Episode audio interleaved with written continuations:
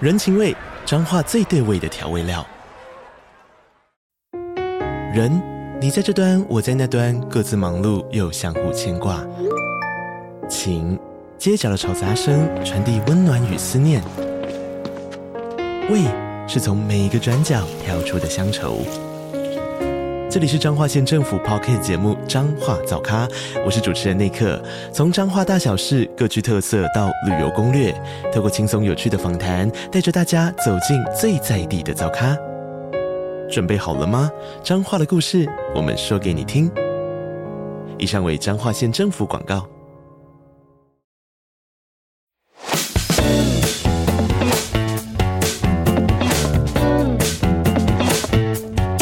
Sport Soulmates，今日我嘅 Soulmates 有九 runner 阿楊，Hello 阿哦楊， Hello，你你個名咧好似尾咗少少音，哦係，哦因為嗰字唔係讀九嘅係咪啊？唔係啊，係讀哦， 係，咁我哋再次歡迎我哋今日嘅 runner。好嘢，哦阿楊 Hello 係啦，咁咧誒阿楊喺網上面就係一個誒講嘢好嘅人啦，嗯咁、大家睇得好開心嘅，我自己睇佢啲 content 都睇得好開心嘅。咁嗯你現實係咪真係一個咁樣嘅人嚟㗎？誒，如果你見到做嘢嘅我唔係咯，嗯，誒，同朋友一齊嗰陣時候，我可能會係咁即係咯，放鬆嘅時候。係啦，放鬆 relax 嘅時候，我會咁，哦，即係網上面睇到嘅嘢就係你最放鬆嗰一面啦，所以。最 hea 咯，哦，咁但係你講到自己係 runner，咁係咪真係你都係 run 嘅咧？我係 run 嘅，係，你只要跑行快少少就叫 run 噶啦嘛，哦，係，即係係人都可以跑步噶嘛，係咁而家嗰啲人都係咁噶啦，咁都係跑兩跑打卡嘅啫嘛，咁但係我認真啲嘅，有認真跑我係比佢哋認真少少啦，我淨係可以講。我我知道你係誒有 join 下誒某啲跑會嘅，可能一啲 regular 嘅訓練。誒以前有，而家冇啦。哦係因為工作忙啊。以前誒、呃我真係跑啦，即係做運動係我一五一六年開始認真做運動嘅。嗯，我而家係六十二 kilo，我講緊我一五年之前呢，我係五十五或者 below 嘅嘅嘅 kilo 咯，即係我一個好瘦好瘦嘅人。哦，啊人哋跑步係為減肥，你就唔係嘅咁。一開始我係做 gym 嘅，嗯，係啦，其實都係一隊樂隊叫我做嘅。即係嗰係，陣時候同佢合作拍啲嘢，嗯咁啊拍完嘢咁坐喺 band 房度，跟住佢哋就話：喂，不如一齊做 gym 啊你！跟住我又小朋友咁樣，好啦，咁做啦。跟住就變咗日日同佢哋一齊做 gym，咁啊由嗰陣時開始培養做運動嘅習慣。咁去到一八年開始咧，就誒、呃、開始跑步啦。嗯，咁跟住之後誒，可唔可以透露下嗰陣時嗰隊鼓勵你去做 gym 嗰隊 band 係係咩 band 啊？嗰類就係香港嘅世一 Color。點解我哋要 woo 咧？因為咧，其實我哋誒 Sports o m 都曾經訪問過誒 Kala 嘅 Sammy 啦。咁嗰陣時佢就嚟呢度係講佢個環章跑會，嗯咁、你就係 join 咗呢個，後尾又 join 到呢個環章跑會誒、。一開始誒喺、未有環章，我就 join 咗一個叫風山跑先嘅。嗯，即係 KFC 教練帶嘅。咁然之後後尾我哋幾個朋友開始就一齊做運動、跑步、跑山。咁後期就阿 Sam 哥就搞埋環章跑，咁我哋就會一大班朋友一齊去跑步咁樣咯。我見誒嗰陣時 Sammy 係有講話誒，可能環章跑會一齊組織一啲去外國比賽嘅嗯誒一啲 event 咁樣啦。咁你有冇 join 過佢哋呢啲去外國比賽？我唔算好 core 係嘅嘅嘅組織，即係喺入邊好 core 嘅成員，因為我哋另外又有一班環章嘅友係自己會飲跑食醉咁樣嗯嘅一個咁嗯嘅 gathering，咁、我哋會喺嗰邊嗰度玩，咁但係誒、呃海外參賽嘅環章我就冇去過，不過嚟緊就有機會同即係阿 Sam 哥同埋一個我哋識咗好多年嘅朋友，就三個一齊去年尾去約旦跑一個沙漠馬拉松，沙漠係啦係啦。咁係跑七日，誒、呃三日，因為呢個係誒、half 呃 MDS，哦，咁就誒、跑三日嘅約旦古城嘅馬拉松，咁啊一百二十公里咁樣，哇！嗯，咁呃誒而家要預備定啲乜嘢咧？除咗炮之外，預備定錢同埋心係態，係啦，係你個發表偉論嘅時候啦係啊。啊錢就知啦，即係一定要，因為你買機票都要錢啦，係咪要轉機㗎？誒香轉啊港去轉啊，誒、轉一程，但係誒、呃中間要等一等咁樣咯，即係等啊轉機嗰啲都耐㗎，係同埋準備心態咯，個心驚啊態。嘛，哦，即係喂隔離嗰兩個係猛嚟啊嘛，咁我就要準備我嘅心態咯，即係我唔我唔想拖人後腳噶 嘛，嗯，係啊，但係對制賽咁樣唔嘅。係對真係。哦，但係我哋三個都 commit 咗一樣嘢，就係、誒，即係好難得一個係我識咗廿幾年嘅朋友，一個係識咗十幾年嘅朋友，咁好難得我哋一齊可以去到呢個 trip 做呢樣嘢。咁嗰個朋友都移民咗去英國嘅，嗰廿幾年嘅朋友，咁好難得我哋聚翻埋一齊，咁不如我哋真係認真去做呢件事。嗯咁所以就 commit 咗要喺嗰度留一個美好嘅回憶咁樣。係誒美好回憶係有冇啲具體？你哋有啲咩想像嘅畫面出哦誒，其嚟？實我哋相對誒、我哋嘅美好回憶就係話透過我哋痛苦嘅訓練過程，或者係 trust the process 咁樣去達到我哋做到想做嘅事情。嗯即係八二 K 講真，即係可能香港都做到行一百公里，誒、我哋都試過。咁八二 K 其實話難唔難話易唔易，但係點樣可以做到我哋個過程完咗，我哋有一啲好好嘅回憶可以記住我哋 effort 過呢件事咁樣，咁大家三個一齊去努力做咁樣咯。係但係頭先你話係因為你會驚啊嘛，咁你點樣預備呢種唔驚咧？跑多啲，但係你即係你近每日來逼係自己跑多啲。真㗎，而家係有跑幾度啊？而家因為我誒、呃、礙於工作關係，我唔能夠，我有驚傷啦，所以我唔能夠可以好跑得好大個個量跑好多啊，或者係跑得好劇烈，我就開始幾個月前啦，就開始玩翻呢個低心率跑。嗯，咁每日跑一個鐘頭，咁星期 weekend 就跑長課咁樣咯。咁都係儲住個里數，起碼百幾二百咁樣每個月。誒、慢慢再變多啲誒、可能下個月或者今個月開始行翻山啊咁樣，再操翻個 endurance 肌耐力嗰個東西咁樣咯。多謝你再解釋一次 endurance 係咩，因為頭先嗰下都諗唔到係係咩嚟。 endurance 肌耐力。 係啦，要訓練肌耐力。嗯咁誒、呃譬如可能你而家跑嘅時候，個腦就會諗住啊，我要去比賽啦，所以我要俾心機啊咁樣。咁除咗諗住我要去比賽之後，仲有冇啲乜嘢係 motivate 到你？喂，我唔得啦，日日都要去跑啊咁樣咧。減肥咯，哦，你覺得自己肥唔？係我係因為我有誒、工作有壓力，嗯，咁我翻到屋企咧，可能夜晚十點鐘翻到屋企咧，就可能會飲下嘢啊，係食下少少嘢啊，咁樣唔不知不覺咧喺誒上半年嘅時候，覺得自己肥咗好多，嗰啲少少嘢，可能係兩包薯片啊，誒一包啊，哦一包半包至一包啦，係半支酒咁樣，係係啦，就酒啊，哦有都多，豐富。酒咁樣啦，係啊，咁因為咁啊 commit 咗呢個比賽，咁加埋喂唔好再即係再唔咁樣屈咗落去啦。嗰陣時係壓力大到又唔想做運動，又又係咁食嘢，咁真係要 commit 咗做呢件事就係、真係要做運動啦，做翻運動，誒、減肥，誒、自己再控制啲飲食，誒、自己煮嘢煮飯食咁樣即係之類嗯啦，係啦、因為你你講到話你好大壓力啦，因為其實我哋之前同你傾偈嘅時候，你都有講話，譬如可能翻工要十六個鐘頭做嘢咁樣，咁個壓力都大嘅咁嗯樣。但係睇你個 Instagram 塑造嗰個形象就唔係咁嘅，你嗰個形象係好輕鬆啦，非常之咁享受生活啦，跟住真咩？真啊，即係每一日跑步咁樣，好好有衝勁啊，誒、各樣咁樣，唉，Instagram 做一個良好形象係基本嘅事嚟㗎嘛。嗯， 我會咁形容嘅，即係跑步都係一個即係好老土咁講都可以叫放鬆嘅。假如你唔係好強迫到要得到某啲人嘅認同嘅時候，即係做翻自己想跑得慢咪跑得慢咯，即係你想 post 嘢嗰陣時咪 post 嘢咯，你想寫一句説話。冇人明你講乜，你唔 care 嘅時候，咁其實你咪可以好放鬆去做嗰件事咯。但係就即係嗰啲 post 其實你寫嚟係俾自己睇嘅。其實係啊，即係自己打下咁嘅咋，係啊，哦，文青嚟嘅喎，咁睇嚟你係我我可以接受你呢個讚賞，唔係即係即係誒、呃、簡單啲咯，即係覺得誒咁張相係好似好搞笑咁樣，咁咪 post 出嚟咁樣咯，即係我冇要求過有幾多個 like 或者幾多個人去中意咁樣，但係只不過我記錄下原來嗰日做過件咁嘅事，嗯，或者係嗰日有啲咁樣嘅諗法咁樣，咁啊寫低佢咁樣咯。因為其實誒，我喺同你錄音之前，我都有誒起過下少少底咁樣啦。嗯咁、我都有睇過一次你成個 Instagram 咁樣嘅，但係其中有一個 hashtag 咧，我就比較有興趣啲啲嘅，嗯就叫做誒 Charunty 啦，C H A R U N T Y，嗯係啦，呢個係咩嚟嘅咧？其實誒、我不如講個 background 先好冇？我曾經試過幫一個朋友搞個慈善長跑嘅，幫佢做宣傳嘅東西。嗯咁我亦都誒、呃即係好中意做一啲可能幫人嘅嘢，即係即係可能我好中意做一啲分享嘅嘢，嗯唔，係咁講。我哋使跟乜住營造而家呢個氣氛好似嗰啲誒教教會入會邊啊分 嘛，係咪啊？係咁我哋將呢個時間交俾阿楊唔啊。係唔係，即係我我好中意做呢啲嘢，嗯就唔係嗰啲教會嗰啲，唔係主能教嗰啲。嗯咁係即係好中意誒，即係可能講下有有啲咩社會上你有啲咩可以關心，你可以試下關心。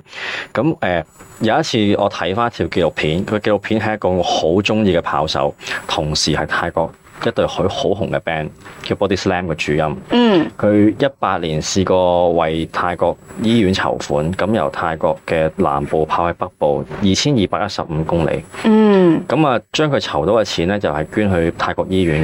嘅。咁我好中意呢個人，好中意佢做呢件事，好中意聽佢啲歌。然之後咁咧，我係時不時都會上翻 Netflix 咧聽翻佢啲紀錄片嘅。佢有個紀錄片 Netflix 可以睇得翻。咁我嗰陣時候跑緊步，咁啊睇緊個紀錄片，然之後喺度話。係咯，其實係啊，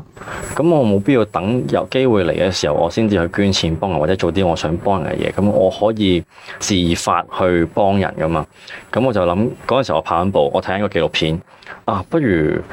我自己又試下每個月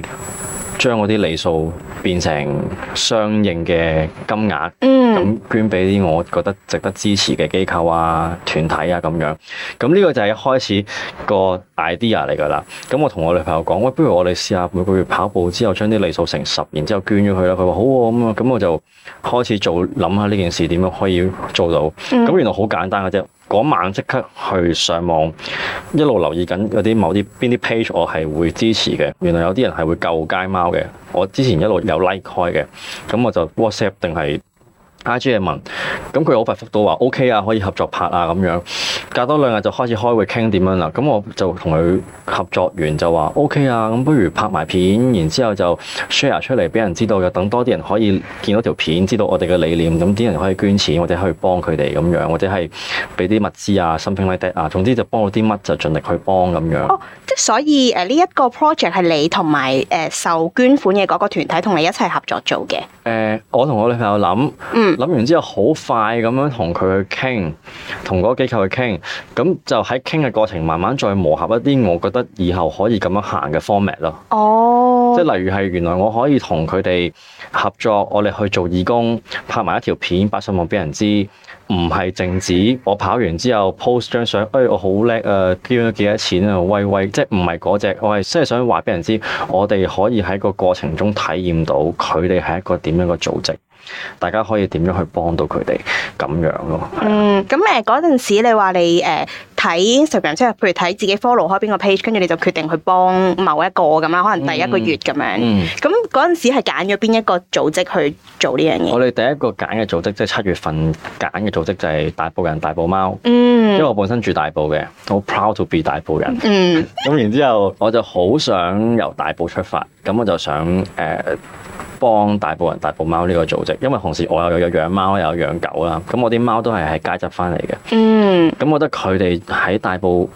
萌生呢個諗法咧好正，咁我就揀咗佢哋先，同佢哋睇下可唔可以合作到咁樣咯，第一個月。咁所以而家嗰個誒有參與呢個 project 嘅會員就係你同你女朋友啦。係啦，係，咁有冇嚟緊想招攬多啲唔同嘅人參其加實？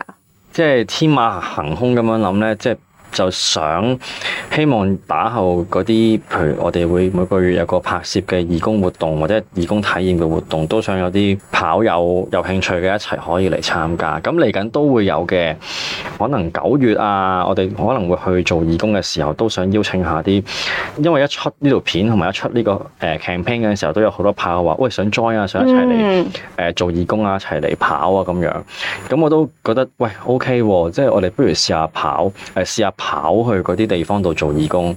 整個類似跑步團、義工團咁嘅東西，咁都覺得係幾幾有趣嘅一件事嚟嘅。同埋動力應該都大好多嘅，因為譬如平時就咁落街跑步，可能頭先你講話啊，我有比賽啦咁樣，咁我就為咗個比賽去跑。但係有啲人可能係我唔係諗住參加比賽，真係諗住跑下嘅啫。咁但係有時跑跑下都會好似有啲誒哎唔知為咩咁。但係而家有呢啲嘅時候就會啊，好似我可以幫到人當你喎。跑步望上天空嘅時候，就 聯想到無數嘅貓仔向你感謝感激咁 樣係啊嗰啲感覺係嘛？係啦，會啊會啊，誒、即係我哋嗰陣時候臨臨尾七月嗰陣時候，臨要埋數咧，就話跑唔跑今日？跑啦。跑啦，跑跑多幾下可以捐多少少錢咁樣，即係我哋有啲都有時，我哋臨尾月尾都有啲咁嘅諗法。咁會唔會啊有時調翻轉？今個月有少少手緊，咁我跑跑少啲咁咁樣㗎？唔會嘅，因為我背後仲有個比賽 support 住啊嘛，我點都要跑過個數啊嘛。嗯，所以我同嗰啲機構傾嘅時候，我都話其實咧，我坐底都會捐呢嚿錢㗎啦，因為咧，因為我點都要跑咁多嘅，係嗯嗯嗯啊咁我我都會 commit 自己要 spare 嗰嚿錢出嚟，係要即係想，因為本身想幫人呢個諗法，或者想支持一啲機構，當然我想做嘅嘢，嗯。係啦，咁所以我點都會 spare 一啲資源嚟到去去做呢件事嘅，嗯，好好正經啊！你突然間有啲唔慣添，係咪因為啊？我本身以為我哋會成程係嗰啲嘻嘻哈哈，跟住錄完之後唔知錄咗啲咩咁樣，但係好有意義喎、你人生。係啊！突然之間想係咪想誒、呃提名我攞傑青啊？ 講翻呢句就即刻你誒有冇落。嗰啲酒精嗰啲嘢喺度？我好難去做嗰講嗰啲嘢噶嘛，哦，即係一定要有酒精幫助先得嘅。少少啦。哦，都係嘅。嗰陣時咧，誒我哋同 Sammy 錄音嘅時候，佢都有講話，其實跑完之後去飲嘢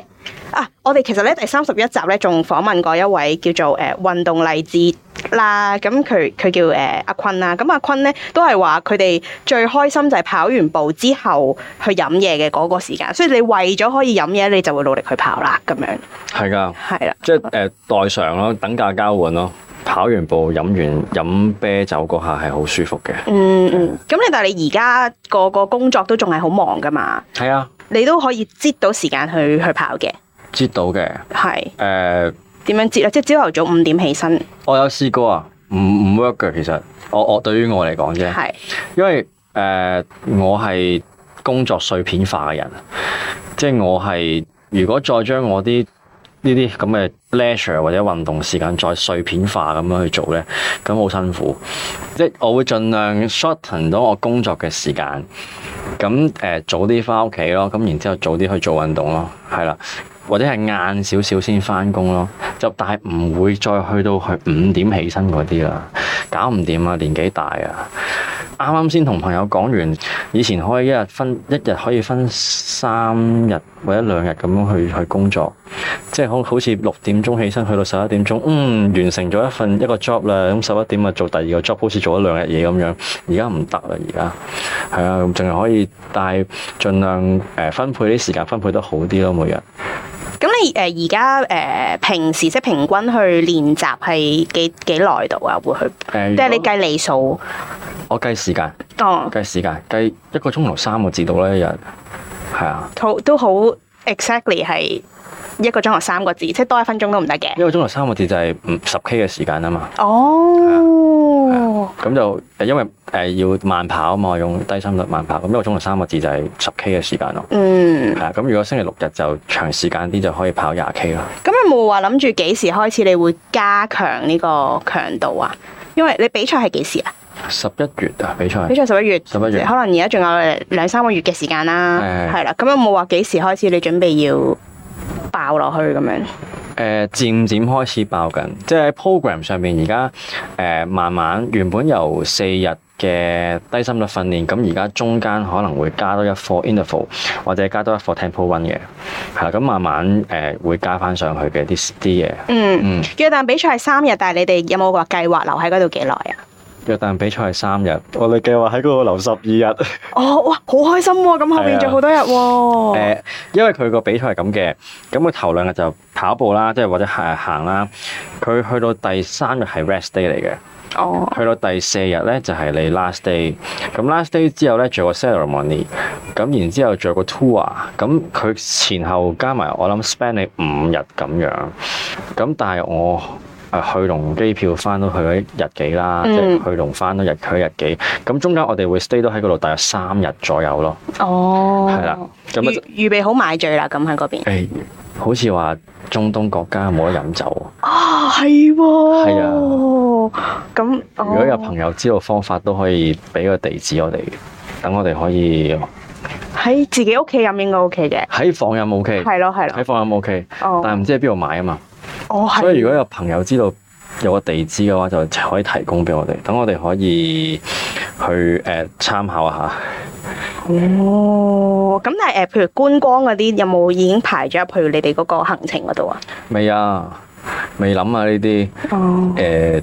我哋再晏啲先諗。而家我哋因為我哋誒而家安排緊嘅係訓練嘅嘢。嗯，咁就誒、呃除咗跑步之外，我哋都想練下啲山藝嘅嘢，嗯，因為我哋都對於可能露營啊，誒、對於一啲煮食啊，喺野外一啲點樣睇天氣啊，呢啲東西都都想知多啲。到時係喺沙漠嗰度爬。喺沙漠度跑，係咯，咁喺香港其實應該都練唔到呢啲路路況嘅但喎。係可以了解下，譬如對應啲咩天氣有啲咩可以 theory 可以學到。咁、嗯，所以我哋都請咗個山藝阿 Sir 嚟緊會教我哋一啲即係考山藝證書，學一啲相應嘅技巧咁樣咯。嗯，可能誒到時就會誒、呃要喺沙漠度過夜，跟住因為頭兩日係跑㗎嘛話。係啊，其實嗰幾日都會喺沙漠過夜啊，會紮營過夜啊。哦，咁啊，即係除咗跑步之外，仲有好多其他嘢要學。係啦，嗯，嗯，咁希望你嚟緊呢段時間裏面可以好好做訓練，跟住同你嘅朋友喺呢個約旦馬拉松之旅有啲頭先你講咩珍貴嘅美好嘅回好憶嘅回憶啊，攞走係啊。係咪冇？錯好咁咧誒，今日就阿九唔係 runner 一啲都唔啦，咁佢都好正經嘅。如果大家對佢嘅誒 content 有興趣，其實都可以 follow 佢嘅，喺誒 Instagram 度 search 九 runner 就會揾到佢噶啦，係咪啊？係啦，好誒數目字嗰個狗，係啦，啊數目字嗰個九，咁就會揾到佢噶啦。咁今日好多謝阿楊上嚟同我哋傾偈啦，我 Thank 哋 you 下集再見啦，拜拜。拜